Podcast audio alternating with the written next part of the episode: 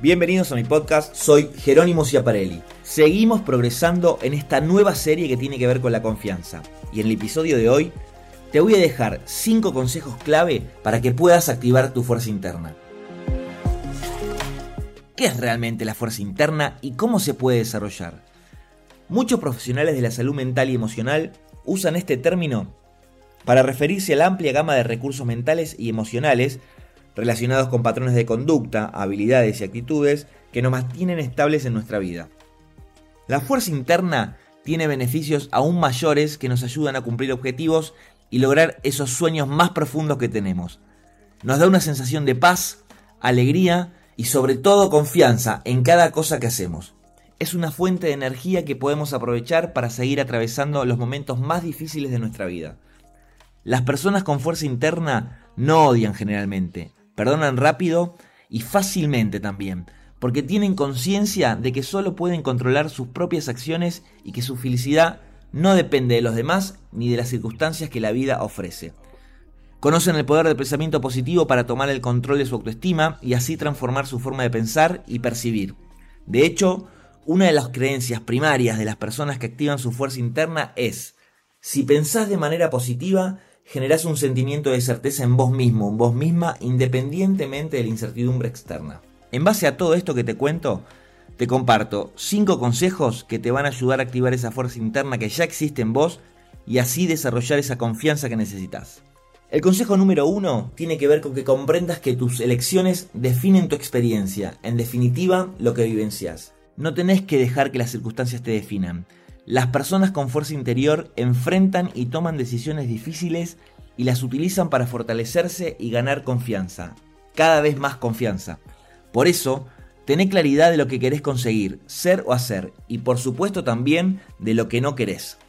Evalúa tus opciones, así como también las posibles consecuencias, si es que esto te ayuda a tener un mejor análisis, pero siempre, siempre, siempre debemos comprender que activamos nuestra fuerza interna tomando decisiones que tienen que ver con lo que queremos. Decidas lo que decidas, siempre hace todo para preguntarte, ¿esta decisión que estoy tomando me ayuda a, crecer? ¿Me ayuda en mi progreso? ¿Me acerca a lo que quiero ser, hacer o tener? Clave. El consejo número 2 tiene que ver con que revises qué es aquello mínimo que esperás que pase en cada área de tu vida y lo mejores. Cada decisión que tomamos depende de nuestros valores y por supuesto de los criterios asociados que tenemos a cada valor. Tomamos decisiones que se inclinan hacia cosas que consideramos positivas, lo que consideramos que es placentero para nosotros y para nosotras. También tomamos decisiones que nos alejan de las cosas que hemos determinado que no son tan placenteras. Cuanto más mejores aquello mínimo que deseas en cada área, mejores decisiones vas a tomar. Por eso, mejora aunque sea un poquitito aquello mínimo que esperás ya sea en tus relaciones íntimas, con amigos, con amigas, con tus clientes, proveedores, con tu profesión, etc. Y entonces vas a tomar mejores decisiones y sobre todo decisiones correctas. El consejo número 3 tiene que ver con que configures tu mentalidad para cambiar los debería hacer en voy a hacer hasta llegar al tengo que hacer ahora. Esto es imprescindible.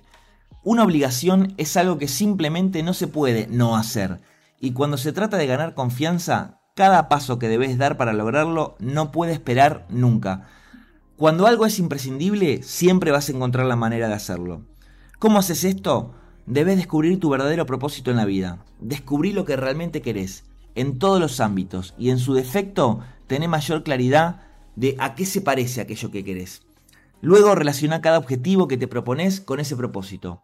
Esos son tus imprescindibles, esas son tus inspiraciones para activar tu fuerza interna y ganar confianza. El consejo número 4 tiene que ver con dejar de alimentar tu diálogo interno con los errores, cosas que no hiciste o deberías haber hecho en el pasado. Es clave que más allá de las complicaciones externas de la actualidad, puedas cada vez más desarrollar un diálogo positivo de vos y en vos. Y sobre todo, que ese diálogo interno esté cargado de emociones que te empoderen, te brinden entusiasmo y te propongan una mirada optimista del futuro, la cual te permitirá ir encontrando señales de ese futuro en el presente. Y el último consejo, el número 5, tiene que ver con invertir en vos. A menudo se dice que la mayor inversión que podés hacer es en vos. Hay un dicho que dice que si no estás creciendo te estás muriendo. Y nadie lo sabe mejor que aquellos y aquellas que hemos realizado cambios deseados y significativos en nuestras vidas. Alimentar nuestra mente con nuevas ideas, aprender nuevas habilidades y mejorar constantemente nuestras debilidades nos coloca en una mentalidad de crecimiento constante que no solamente nos permite ganar confianza a pasos agigantados, sino que también nos permite ser flexibles en nuestro proceso de crecimiento. Activar la fuerza interna en vos posiblemente sea lo máximo a la hora de ganar confianza. Soy Jerónimo Ciaparelli y espero que te sirvan estos 5 consejos para ganar cada vez más confianza en vos.